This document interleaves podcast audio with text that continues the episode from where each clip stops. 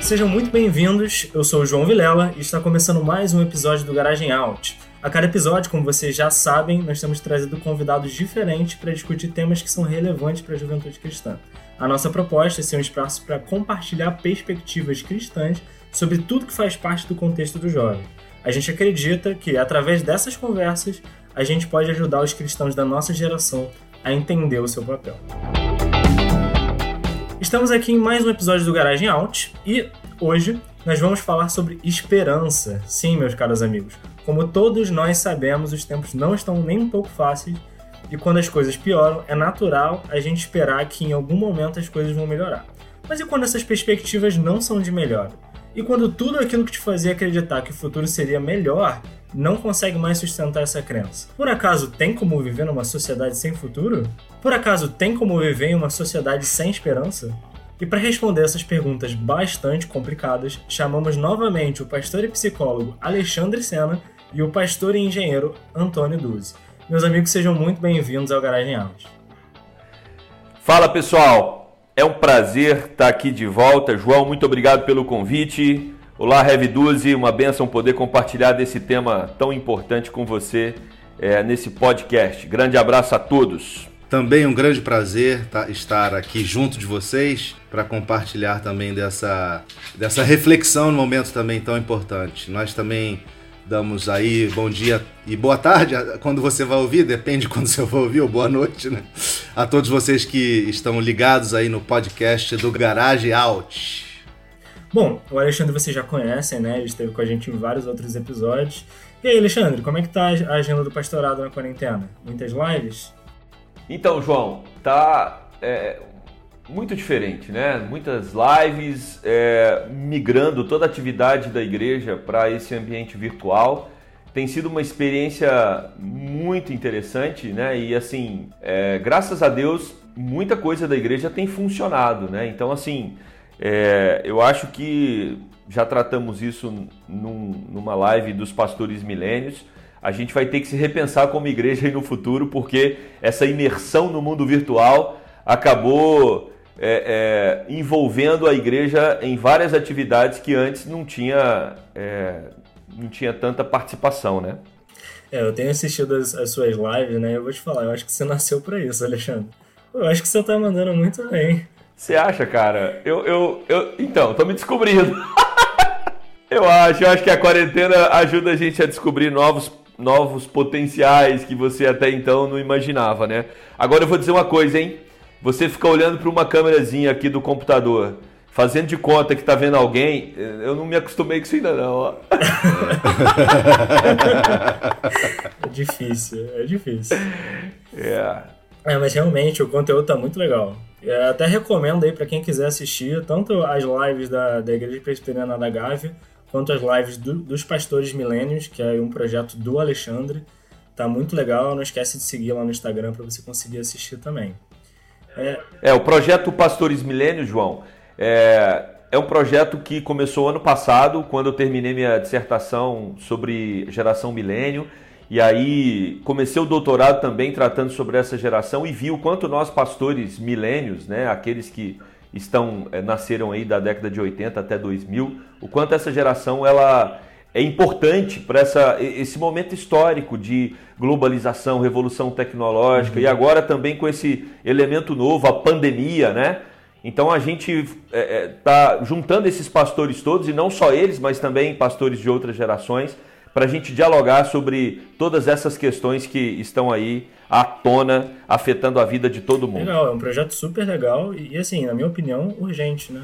Acho que tem que, tem que, ser, tem que ser falado, né? Você tem que. É, você que não é. Quem não é pastor, claro, pode acompanhar também, e aí vai é, entender o que, que esses jovens pastores estão pensando a respeito dos temas todos. Super aí. legal.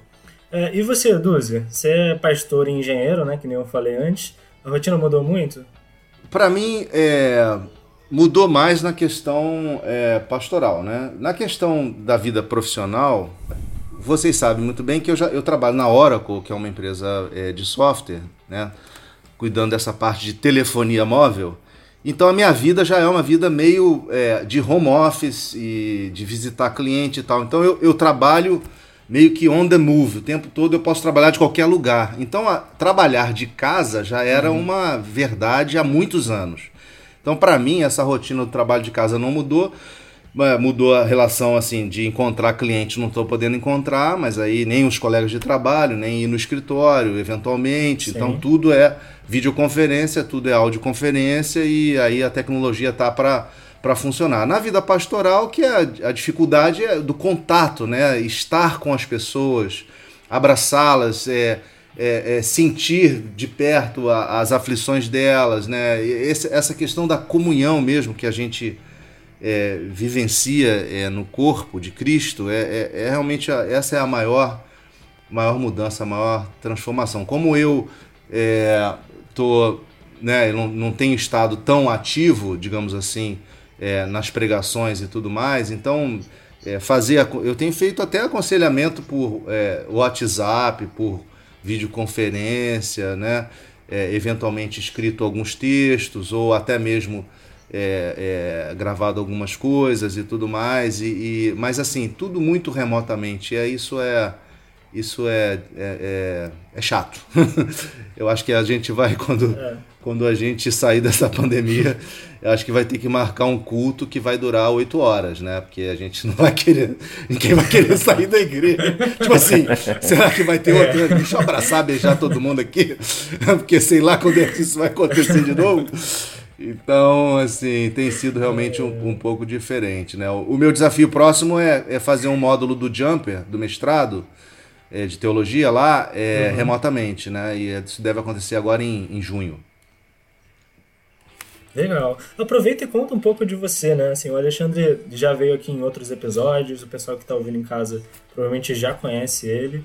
É, mas você, primeira vez aqui, então aproveita e conta um pouquinho de você. Ah, gente, eu, sei lá, é, eu sou um carioca feliz, entendeu? Apesar de, apesar de, de todas as dificuldades, sou um carioca muito feliz, amo, amo é, estar com as pessoas, é, eu amo a, a, a, o que eu faço, quer dizer, essa, essa vida que tem duas perspectivas, a, a perspectiva da vida profissional e a perspectiva da vida profissional pastoral, todas elas misturadas, para mim é uma coisa é, bastante é, motivadora, né? Uma, É uhum. algo que, que me move, né? E eu já tenho muito tempo de estrada, né? Então eu já tenho, eu já tenho mais de 30, 30 e poucos anos de formado, né? É, é, é no pastoreio eu tenho a, a, mais de 10 anos, então assim, é, é, tá sendo tá sendo bem interessante esse tempo agora, né?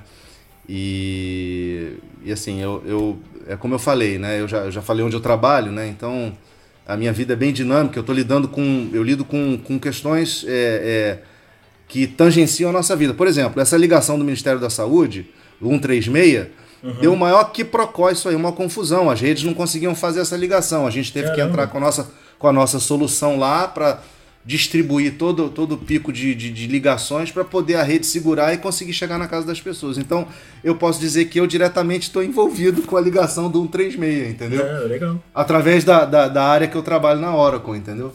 Uhum. É, é, bem interessante. Caramba, legal, legal. Obrigado por compartilhar um pouco de você. Essa, é, é diferente, né? Essa dinâmica de você ter uma vida profissional é, e você ter essa vida pastoral. Imagino que seja desafiador. Né? É, é, é, desafiador, mas é muito bom, muito bom. Legal. Bom, é, obrigado mais uma vez por compartilhar né, um pouquinho da sua vida, para o pessoal que está ouvindo conhecer mais você. É, e o papo de hoje é sobre esperança. E eu queria começar perguntando para vocês, né, o que, que vocês acham que é esperança? Ô João, é, eu acho que a igreja é uma das instituições no mundo que mais falam sobre esperança. Eu não consigo imaginar qualquer outro ambiente que fale tanto sobre esperança, até porque é, nós estamos sempre na expectativa né, de um futuro que nos foi prometido, que será glorioso. Então, a igreja, desde quando ela nasceu, ela vive nessa esperança. É, agora, quando a gente também vai para a Bíblia, a gente percebe que esperança tem a ver com espera, né? Davi, lá no Salmo 41, 40, versículo 1, ele vai dizer: Esperando, esperei. Então, é, tem a ver com você confiar em Deus, né? É, ou seja, esperança, espera, expectativa, tudo isso está numa perspectiva muito positiva. Ter esperança é ter uma perspectiva positiva das situações, uhum. que pode ser, é, às vezes, confundido com ansiedade, porque a ansiedade também ela, ela, ela gera algum nível de expectativa, mas ela está no campo da angústia, do medo, da preocupação. Então ela tem uma característica bem negativa, né? Então a gente precisa tomar cuidado para não ter, não ficar ansioso e achar que uhum. essa ansiedade é, é, pode promover algum tipo de esperança saudável, né? Eu, eu entendo assim. Eu estou aqui é, pensando de maneira ampla sobre essa ideia de esperança. É, eu, eu, eu penso, é, eu estava pensando sobre essa pergunta, né? É, esperança para mim é um processo também, né? Dando, dando continuidade ao que o Alexandre falou, é, é um processo pelo qual todos nós passamos. E ele, na verdade, eu, eu, eu sempre busco umas analogias assim do mundo da, da física ou da engenharia para tentar descrever alguma coisa. Mas eu me lembro de um processo chamado servomecanismo, que você tinha assim uma entrada para uma, uma caixa preta e uma saída. Então, a esperança para mim é esse processo cuja entrada é a circunstância ou a, ou a provação ou a dificuldade ou o momento vivido. Ele entra numa caixa onde é, você pacientemente a, a, persevera naquela situação experimenta certas coisas na, naquela situação e, e, como resultado disso tudo, o output, a saída é a esperança. Só que isso depende muito do que, que sustenta essa caixa preta que eu, que, eu, que eu mencionei. E aí o que sustenta são os pressupostos, a, a, aquilo que a gente acredita, né? a nossa cosmovisão. Então, então, assim, a esperança será um output diferente para cada cosmovisão. Né? Basicamente, se você pensar num cara que não um ateu que não acredita em nada, ele vai ter uma esperança de dias melhores, mas ele vai esperar simplesmente no processo natural da humanidade, das leis da física se manifestarem, da, das complexidades da sociedade se resolverem. E, e mas assim, é uma esperança é, sem, na minha visão, um chão, né? porque a verdadeira esperança é aquela que nos dá uma, um chão e, e para nós cristãos, nos dá a certeza, né? Porque nós esperamos algo que não vemos, porque Paulo, o próprio apóstolo Paulo fala que a, a, a salvação, a gente é salvo na esperança, né? E, e, aquilo que alguém vê não pode esperar, então a gente só espera o que não vê, né? É, a nossa esperança é calcada em, em, em, pressupostos muito sólidos que estão na raiz da nossa crença, da, da nossa fé. Então, é, é, Acho que, acho que fiquei meio filosófico nessa história, mas assim, é, a esperança para mim é um processo. É um processo que se desenvolve ao longo de uma circunstância, né? E aí, uma, eu fiquei com uma, um questionamento em relação ao que vocês dois falaram, né? Porque o Alexandre falou de, dessa perspectiva positiva que eu acho que de certa forma se encaixa né, com essa ideia de processo, que é uma coisa que continuamente acontece. É... E eu lembro que o Alexandre também falou da ideia de futuro glorioso. Então, é, é como se você estivesse mirando lá na frente, no, no, no, final da vida, né? Então, é, eu, eu, queria alinhar isso com vocês. Esperança é uma coisa que está é, mais relacionada com o seu próximo dia, ou tá mais relacionada com o, o seu futuro como um todo, assim? É, eu vou. Eu acho que, sem combinar, eu e o Du estamos fazendo uma costura aí que acho que vai dar certo. é, a nossa vida, em cada etapa, ela é marcada por crenças e valores que a gente vai assimilando, por fontes. A principal fonte são os nossos pais, né? Os nossos pais eles transmitem para nós vários conteúdos que nós nos apegamos a eles e carregamos pela vida. Mas tem outras. Você tem todo um contexto sociocultural que vai dizer o que é o que, o que dá status para o indivíduo, o que é central para ele, é, o que promove a felicidade. Então, é, quando você fala de dias melhores amanhã, tudo isso vai depender é, da construção que você teve. E é claro que entrando aqui é, na razão e no propósito dessa nossa conversa, a gente está tratando é, no campo religioso. E quando você vem para o campo religioso, é, para nós, a gente entende que existe um Deus, é um primeiro pressuposto, que controla todas as coisas, que faz promessas para o seu povo, que salvou esse povo e que garante para esse povo que vai cuidar desse povo até o último dia que nós estivermos nessa terra. O que não significa que não teremos problemas. E ele diz que quando nós formos embora daqui ou ele voltar, a gente vai ter vida eterna. Então, assim, é, o que nos dá status é o fato de sermos filhos de Deus. O que produz felicidade em nosso coração nos dias difíceis é a certeza das promessas de Deus.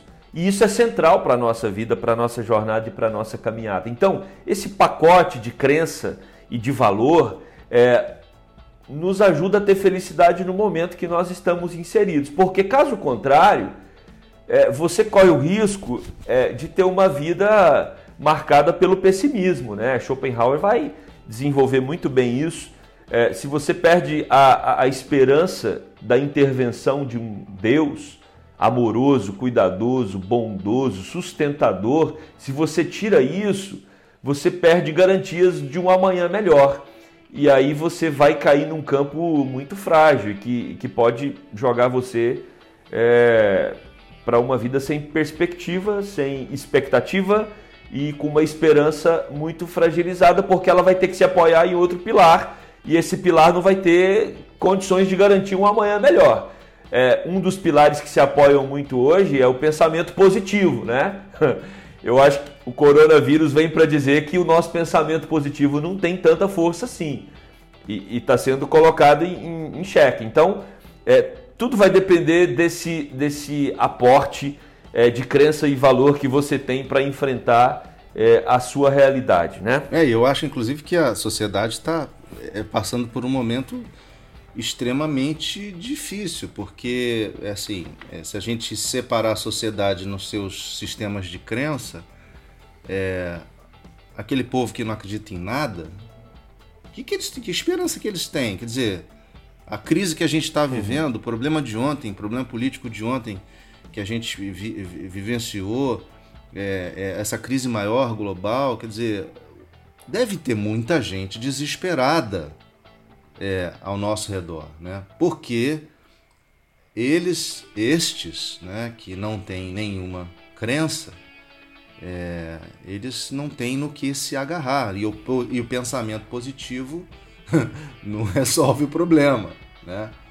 Só que aí existem outras crenças, existe aquele pessoal que crê que tudo é cíclico, que a gente está vivendo é um, é um, é um plano é, é é, é, um plano, é mais um plano da, da, da, da, da vida cíclica, da história cíclica, e, e, que é um aperfeiçoamento constante, né, seguindo a linha mais das religiões orientais, né, ou então fatalista, como por exemplo o islamismo, né, que o cara, não, é isso mesmo, a gente é, é, tem que passar por isso, sofrer por isso, né, então assim, nesse momento, a perspectiva que nós como cristãos trazemos de uma esperança futura de redenção, de uma esperança futura de vida plena, de uma sociedade restaurada, de uma natureza totalmente redimida.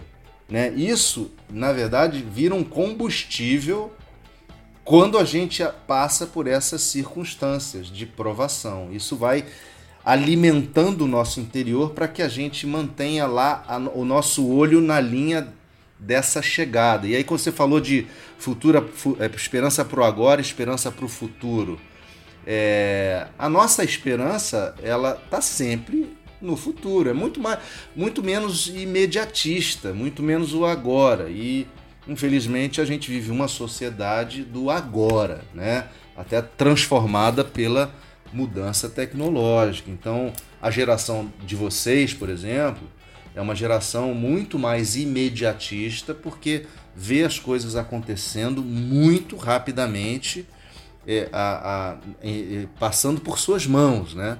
E, e, o contato com a tecnologia proporciona uma perspectiva de que tudo é muito rápido. E na realidade, o processo é, de esperança não é um processo rápido, é um processo lento, constante, de constante feedback positivo.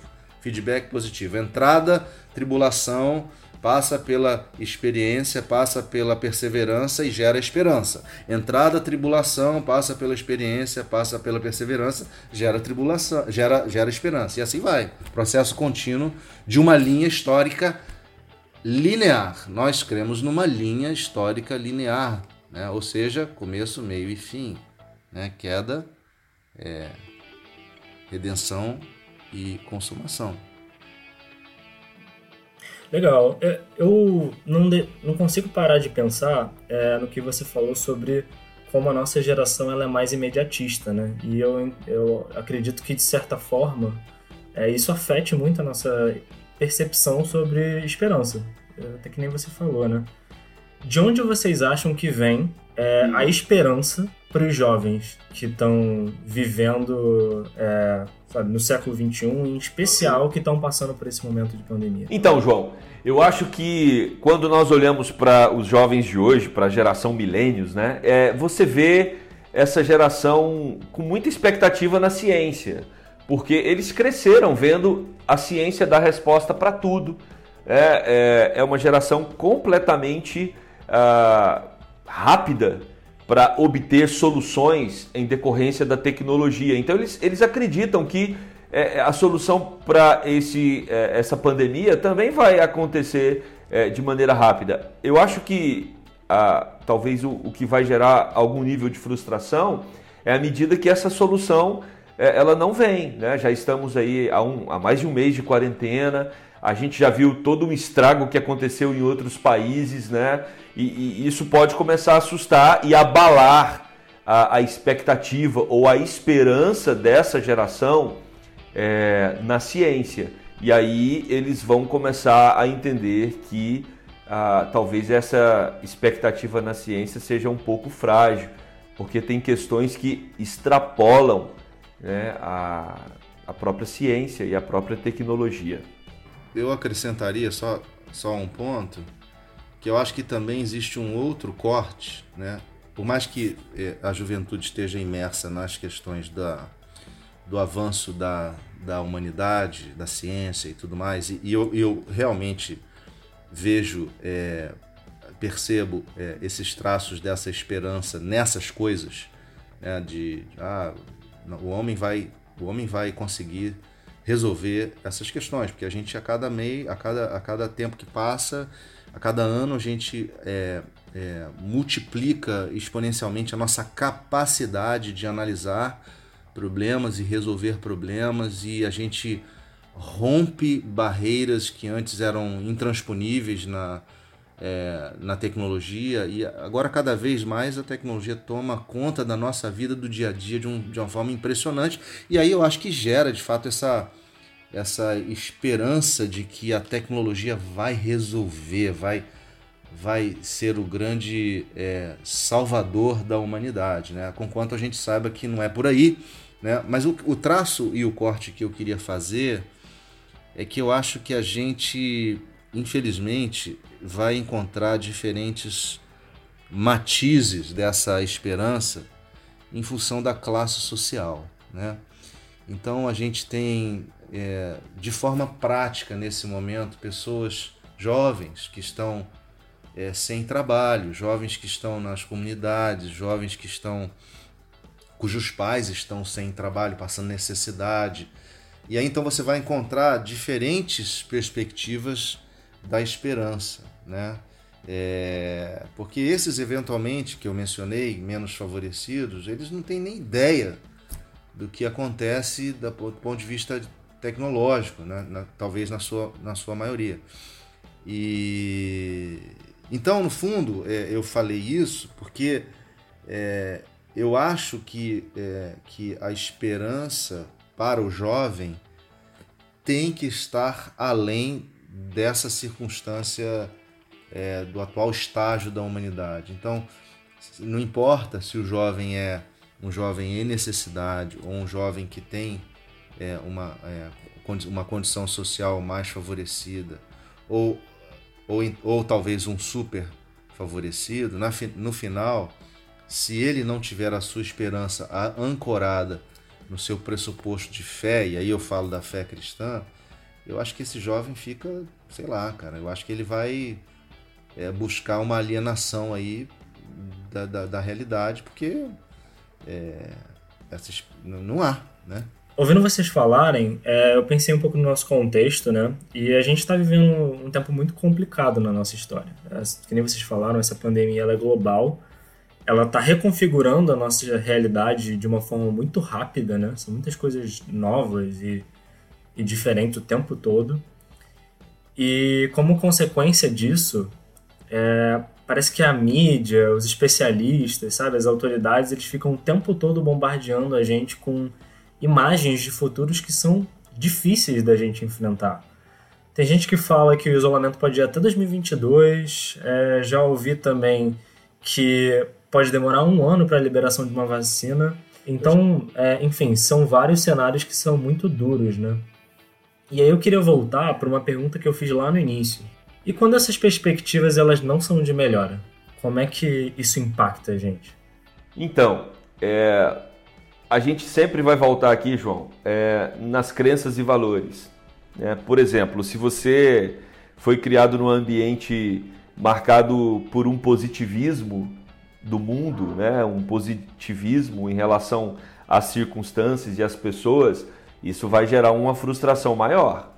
Agora, quando a gente traz isso para a cosmovisão cristã, a gente vai entender à luz da Bíblia que esse mundo é um mundo é, completamente é, marcado por problemas, por adversidades, por calamidades. E quando a gente vai para a história, a gente percebe esse registro né, acontecendo em vários momentos. Então, é, a, a, Bíblia para nós vai dizer que estamos num mundo desajustado, então esse é mais um desajuste. A partir do momento que essa é a minha cosmovisão, é, a possibilidade de eu ter que me adaptar a um, uma nova maneira de viver por causa é, de um mal específico que me impõe é, esse, essa nova adaptação, é, se eu entendo que eu estou num lugar desconfortável que é o mundo por causa do rompimento é, com o Criador, com Deus, e, e isso trouxe é, uma série de consequências, e essa é uma delas, eu vou ficar confortável entendendo que Deus está no controle de tudo isso. E ó, se prestarmos atenção é, na história humana, não vai ser a primeira adaptação pela qual nós passamos. Né? Ao longo dos séculos, muitas é, é intervenções aconteceram é, por causa de problemas sociais, por causa de calamidades. Então, é, a gente vai ter que se adequar, a humanidade vai ter que se adequar. É, obviamente, concordo com tudo que o Alexandre falou, mas é, também é, queria acrescentar o seguinte: é, não é possível a gente viver, é, de, eu diria, com um coração alegre e esperançoso se nós não, não tivermos aquela atitude do já e do ainda não, né? Porque nos aguarda algo no futuro que é algo que a gente espera com muita com muita com muito, muita vontade, com muito entusiasmo, é, mas a gente ainda está nesse, nessa fase onde a humanidade, é, na história linear que eu mencionei antes, ela desce a ladeira nós não estamos subindo a ladeira. Por mais que a ciência queira parecer para nós mesmos que é, significa a subida da ladeira. Né? Então, eu, às vezes, eu até acho que a, a humanidade é, quer fazer da ciência o Deus que vai redimir a sua própria. É, o Deus que vai redimir a humanidade, ou seja, é, a ciência vai arrumar solução para tudo, inclusive para a longevidade né, e para as doenças e tudo mais. Então, é, é, ainda esse, essa, essa ideia né, de que a, a ciência nos livrará de tudo. E de fato tem livrado, de fato é instrumento nas mãos de Deus, mas é, ela também falha. E, e o, que tem, o que temos adiante é o desconhecido. Nós estamos lidando com uma incerteza. Não há a menor é, segurança de que teremos uma solução amanhã ou daqui a seis meses ou daqui a um ano.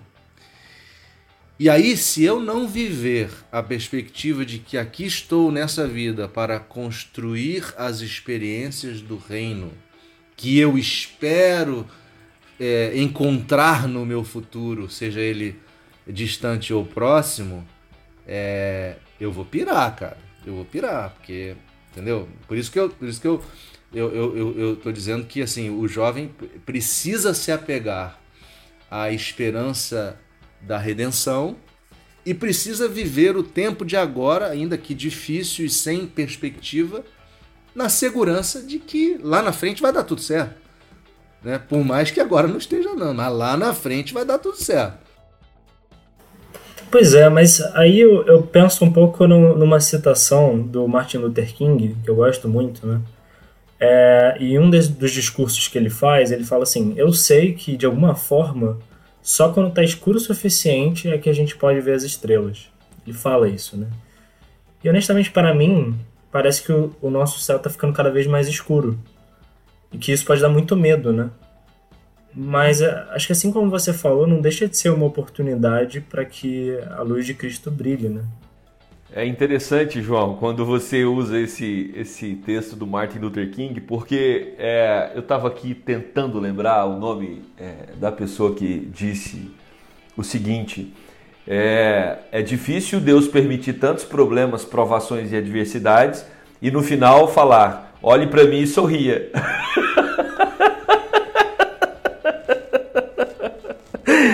Então, assim, é, eu concordo com Martin Luther King. Eu acho que as adversidades é uma grande é, oportunidade para a gente encontrar a luz das nossas almas. É, mas a, a adversidade, os, os, problemas, eles também é, podem se tornar grandes barreiras para as pessoas irem para Deus, né? Ou seja, é, não vai depender se a situação é de bonança ou se a situação é de escassez, é, que vai levar as pessoas a se prostrarem é, aos pés de Cristo, né?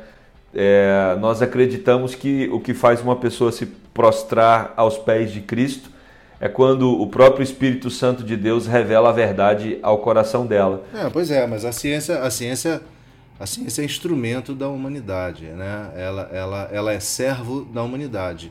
Ela é servo, serva de pessoas que têm o coração caído. Né? Então, eventualmente, é, a manifestação da queda vai ficar evidente na ciência. A, a, manipulação dos preços de remédio, entendeu? A, a, toda essa, toda essa contrabando de máscara é, é, para equipamento de proteção individual, sabe? É, é, as faces mais nefastas da humanidade, do pecado da humanidade, vão ficar evidentes num momento de escuridão, que como esse momento aí da, da dessa, dessa ilustração da, da, da, fala do Martin Luther King. Mas eu acho também que, que é, é uma oportunidade para a luz de Cristo brilhar e, e, e a igreja é, levar as palavras da vida eterna, né, a, a, real esperança. Né? O que eu tenho visto, assim, as pessoas nas minhas redes de relacionamento estão sempre me perguntando, né? O que, que eu acho, o que, que eu penso. E é, eu tenho visto, de fato, esse momento como uma grande oportunidade de trazer as palavras de vida eterna, trazer as palavras de tranquilidade, de esperança, de, de boa expectativa. Né? Até num contexto, por exemplo, eu tenho um, um grupo meu mais chegado de pelo menos uns 20 amigos de trabalho de mais de 20 anos de trabalho, que eu sempre faço ponderações, né? E são pessoas dos mais variados é, é, é, credos, entendeu? E, e, tem sido muito, muito interessante, né? A, a, é, perceber o quanto eles têm me ouvido, né?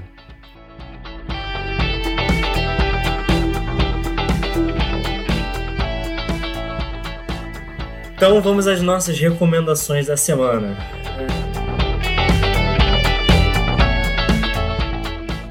Alexandre Duzi, o que vocês trazem aí pra gente? O livro de Salmos, na Bíblia, eu acho que vale a pena É, se você está na igreja ou não está na igreja, leia o livro de Salmos que você vai se deparar com um sujeito, ou pelo menos vários sujeitos, né, vários autores ali que é, mostram é, como eles é, enfrentaram né, as adversidades e que isso é humano, né? Eu queria deixar também um livro que é um comentário de Apocalipse, mas um comentário aplicado para uma geração que estava sofrendo muito. Mais que Vencedores, de William Hendrickson. É, ele vai falar sobre como a igreja né, deve, a, ela deve encarar os desafios desse mundo numa perspectiva do eterno, daquilo que está reservado. Porque Apocalipse nada mais é do que o descortinar dos céus para que nós possamos vislumbrar um, um pouquinho o que, que, tá nos, um, é, o, que nos, é, o que está nos aguardando, né?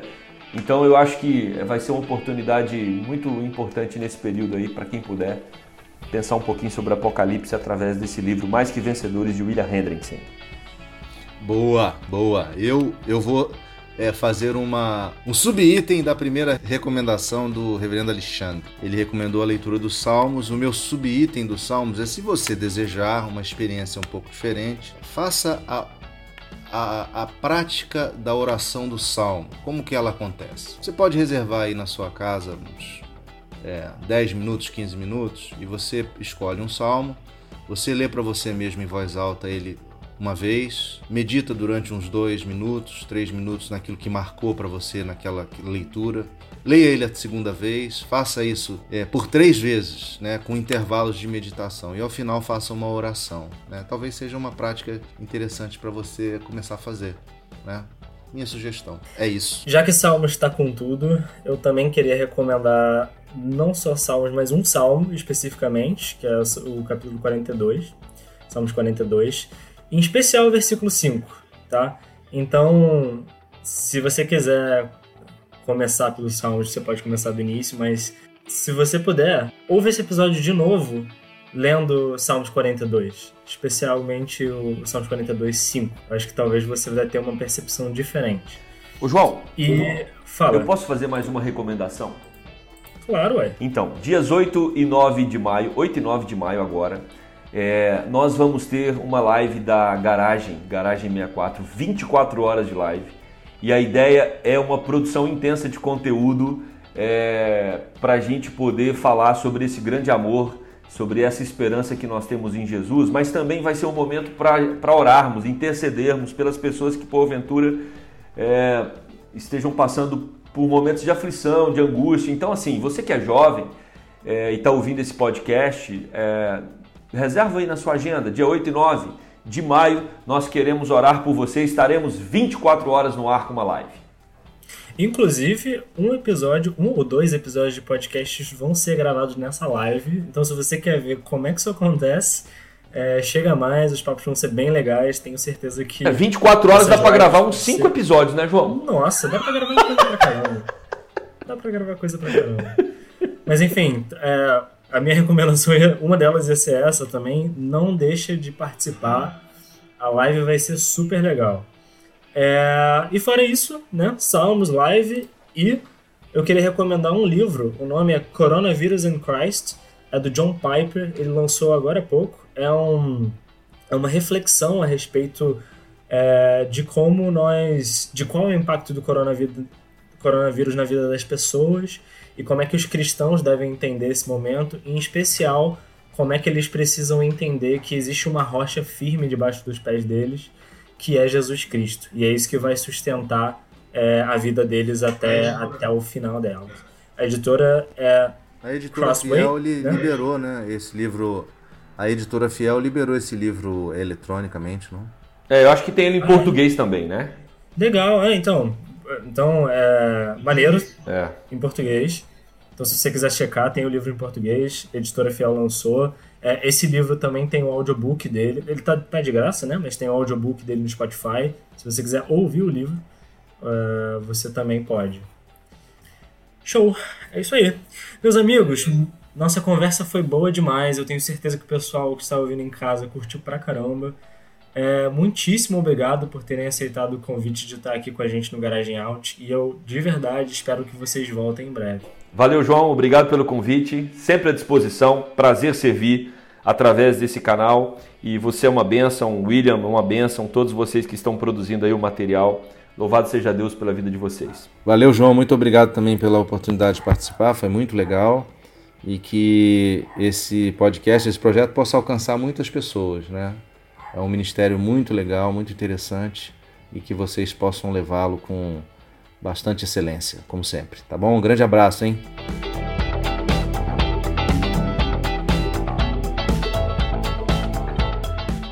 E se você que está ouvindo quer conhecer mais sobre a garagem e o quanto ela tem mudado as nossas vidas, não esquece de nos seguir no Instagram, agaragem64. Agora, em tempos de coronavírus, a gente não está tendo os nossos encontros físicos. Então, se você quer saber mais sobre o que está rolando, como é que você pode entrar em contato, entra lá no Instagram, porque tudo vai estar tá lá. Beleza? Então é isso. Muito obrigado e até o próximo episódio do Garagem Alma.